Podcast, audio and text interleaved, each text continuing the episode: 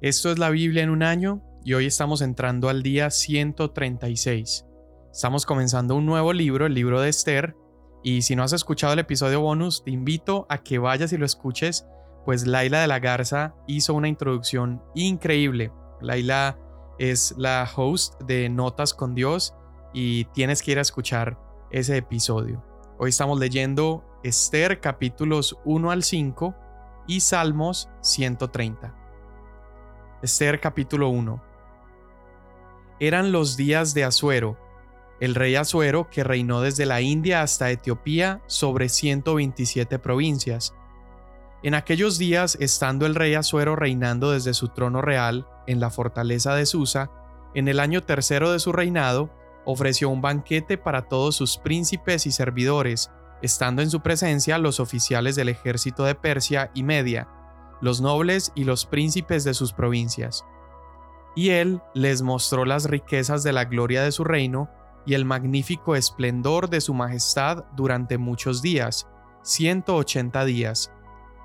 Cuando se cumplieron estos días, el rey ofreció un banquete de siete días para todo el pueblo que se encontraba en la fortaleza de Susa, desde el mayor hasta el menor, en el atrio del jardín del palacio del rey.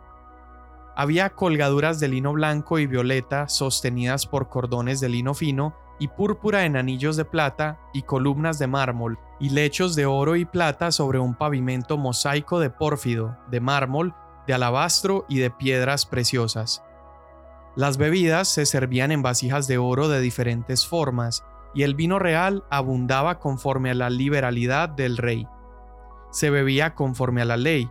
No había obligación, porque así el rey había dado órdenes a todos los oficiales de su casa para que hiciera conforme a los deseos de cada persona. La reina Basti también hizo un banquete para las mujeres en el palacio del rey Asuero. Al séptimo día, cuando el corazón del rey estaba alegre a causa del vino, él ordenó a Mehumán, a Vista, a Arbona, a Victa, a Abacta, a Setar y a Carcas, los siete eunucos que servían en la presencia del rey Asuero, que trajeran a la reina Basti a la presencia del rey con su corona real, para mostrar al pueblo y a los príncipes su belleza, porque era muy hermosa. Pero la reina Basti rehusó venir al mandato del rey comunicado por los eunucos. Entonces el rey se enojó mucho y se encendió su furor en él. Entonces el rey dijo a los sabios que conocían los tiempos, pues era costumbre del rey consultar así a todos los que conocían la ley y el derecho, y estaban junto a él Carcena, Setar, Admata, Tarsis, Meres, Marcena y Memucán, los siete príncipes de Persia y Media que tenían entrada a la presencia del rey y que ocupaban los primeros puestos en el reino. Conforme a la ley, ¿qué se debe hacer con la reina Basti por no haber obedecido el mandato del rey Asuero comunicado por los eunucos? En presencia del rey y de los príncipes, Memucán dijo, La reina Basti no solo ha ofendido al rey, sino también a todos los príncipes y a todos los pueblos que están en todas las provincias del rey Asuero, porque la conducta de la reina llegará a conocerse por todas las mujeres y hará que ellas miren con desdén a sus maridos y digan, el rey Asuero ordenó que la reina Basti fuera llevada a su presencia, pero ella no fue. Y desde hoy, las señoras de Persia y Media que han oído de la conducta de la reina hablarán de la misma manera a todos los príncipes del rey, y habrá mucho desdén y enojo. Si le place al rey, proclame él un decreto real y se escriban las leyes de Persia y Media para que no sea revocado, que Basti no entre más a la presencia del rey Asuero, y que el rey dé su título de reina a otra que sea más digna que ella. Y cuando el decreto que haga el rey sea oído por todo su reino, inmenso como es, entonces todas las mujeres darán honra a sus maridos, desde el mayor hasta el menor.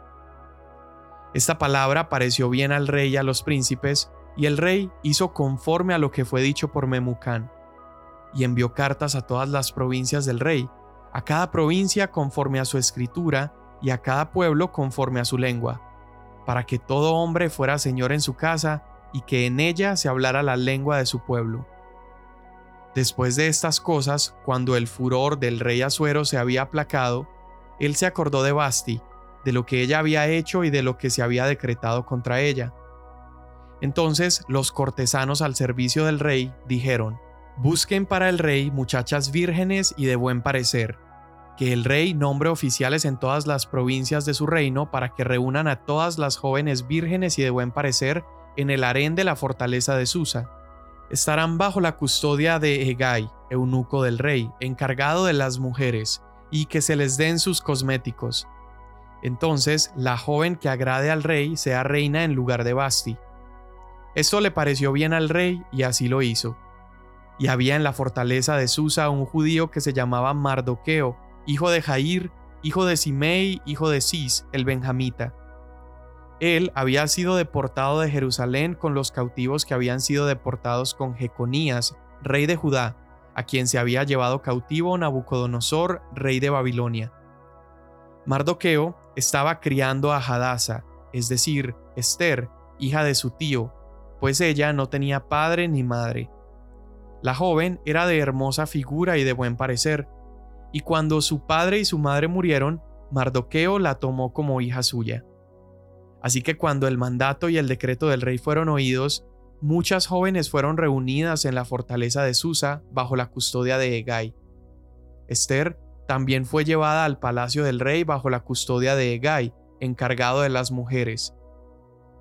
La joven le agradó a Egay y halló favor delante de él, por lo que se apresuró en proveerle cosméticos y alimentos.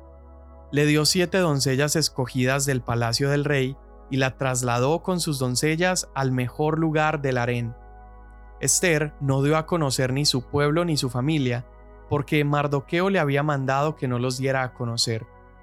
Todos los días Mardoqueo se paseaba delante del patio del harén para enterarse de cómo estaba Esther y qué le sucedía.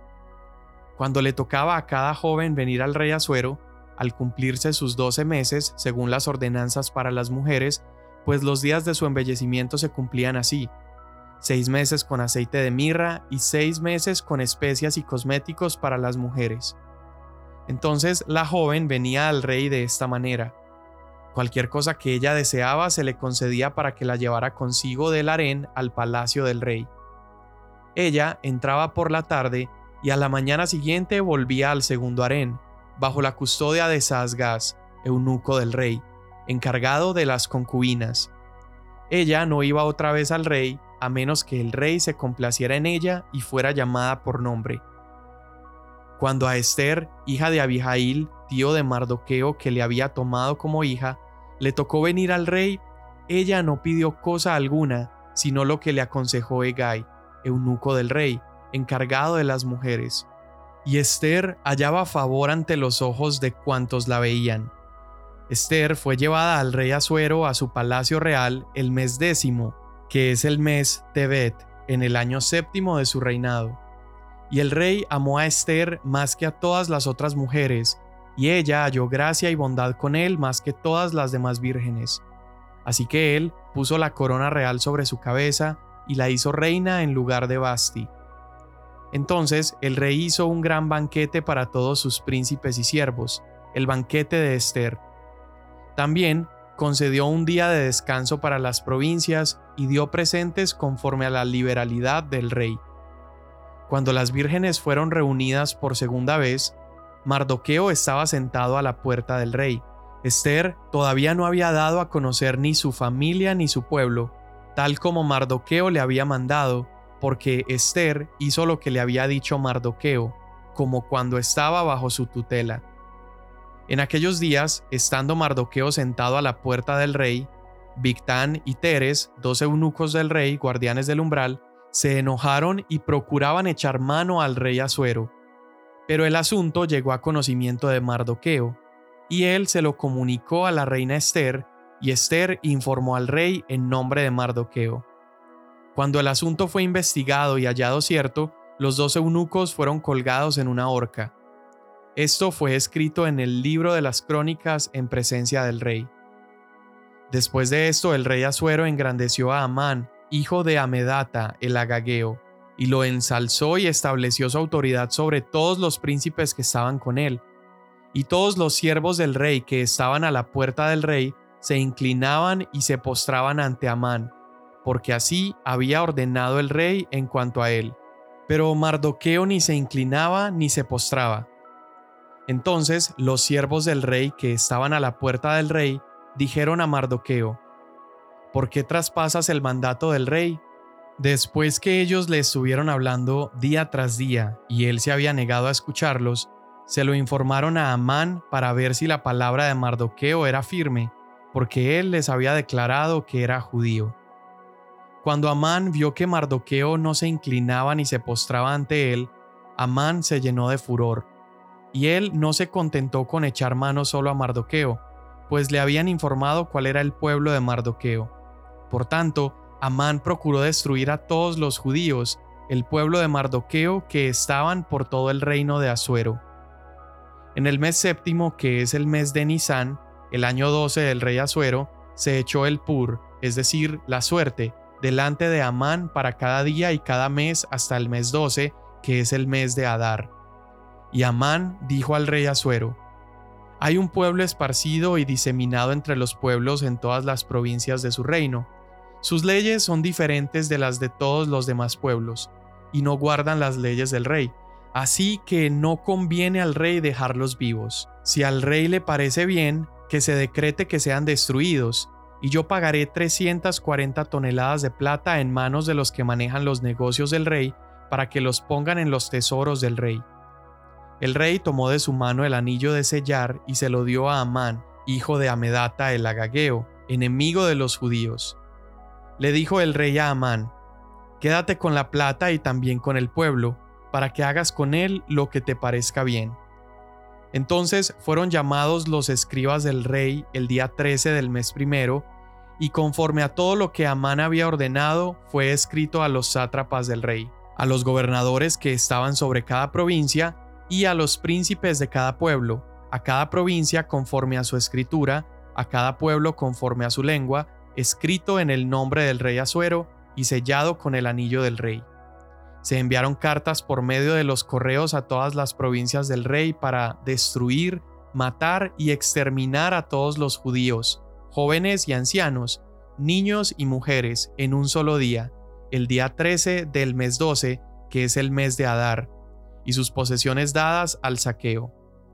La copia del edicto que sería promulgada ley en cada provincia fue publicada a todos los pueblos para que estuvieran preparados para ese día. Salieron los correos apremiados por la orden del rey. El decreto fue promulgado en la fortaleza de Susa, y mientras el rey y Amán se sentaron a beber, la ciudad de Susa estaba turbada.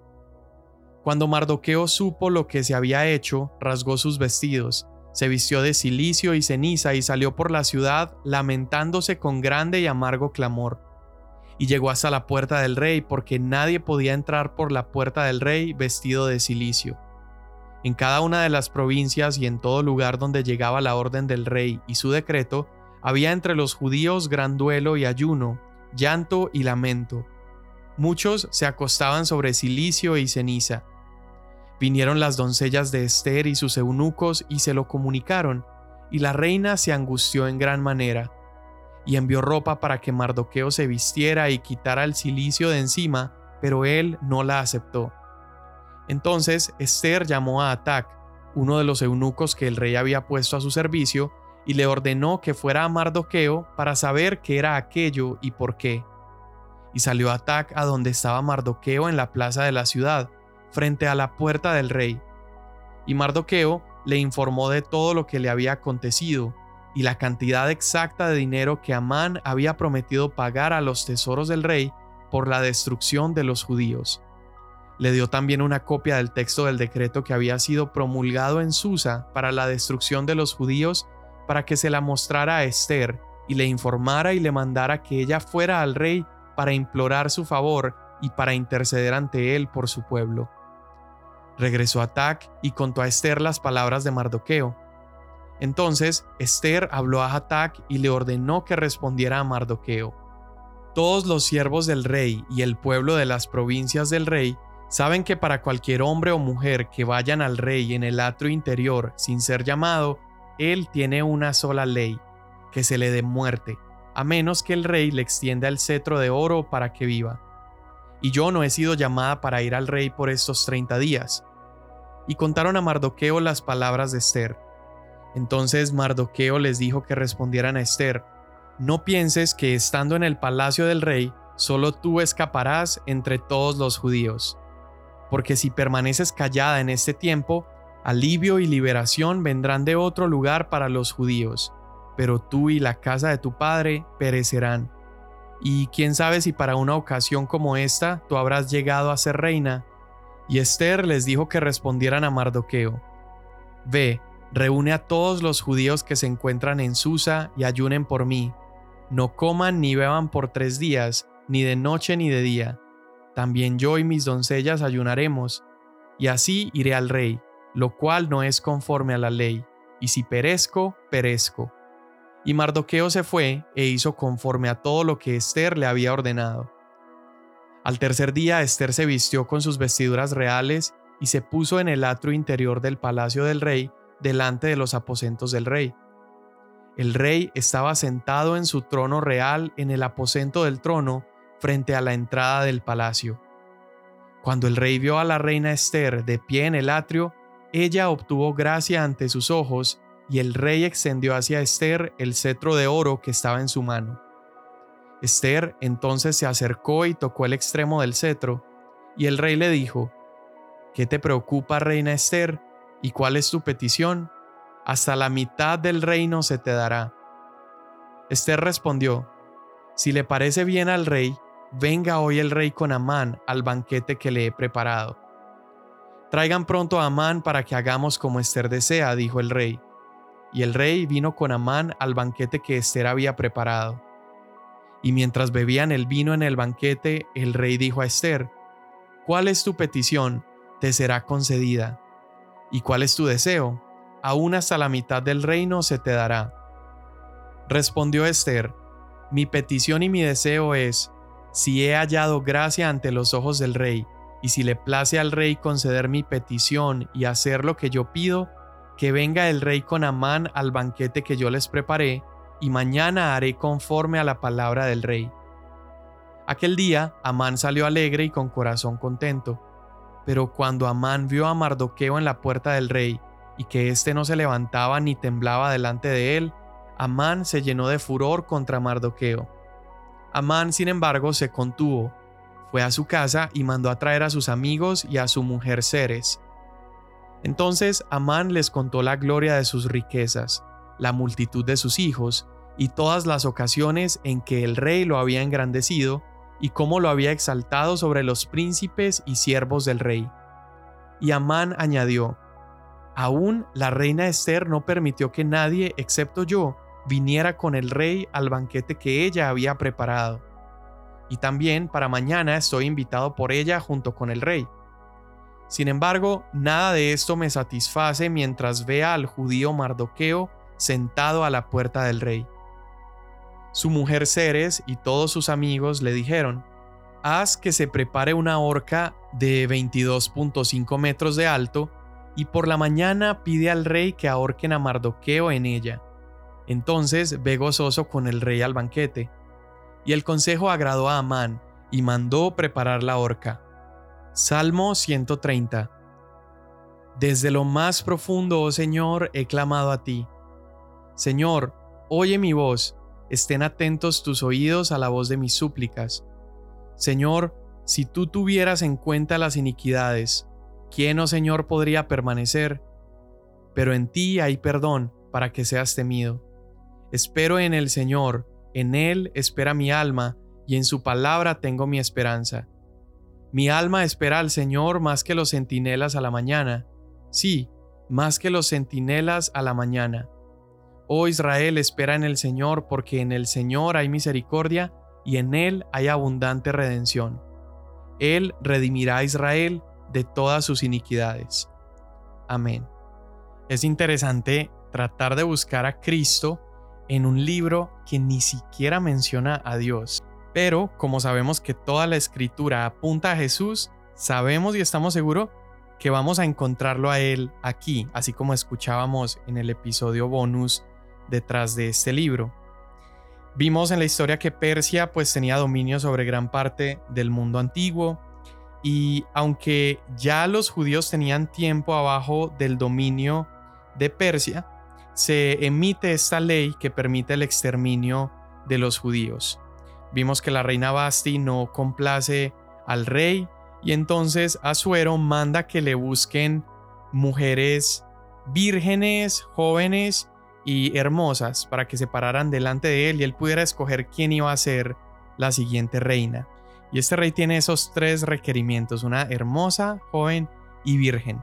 Y me hace pensar en lo contrastante que es esto con el Evangelio, porque el Evangelio es una historia de amor diferente, es una historia de amor en la que un novio perfecto y puro elige amar y limpiar y purificar a una novia que se ha entregado a otros, una novia sucia, una novia que está miserable.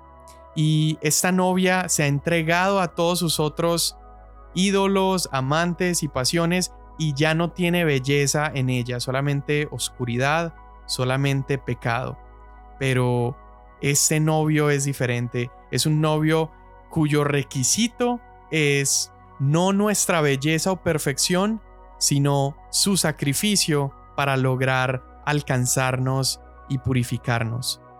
A diferencia de Asuero, que buscaba lo hermoso que pertenecía a otros para tomarlo para sí, Cristo nos tomó a nosotros, que éramos espiritualmente imperfectos, impuros y sucios, y nos dio su belleza. Asuero buscaba una novia hermosa y pura, pero Jesús nos convirtió en hermosos y puros. Y volviendo a la historia, vemos cómo esta reina baja, Basti baja y sube esta otra reina, que es Esther.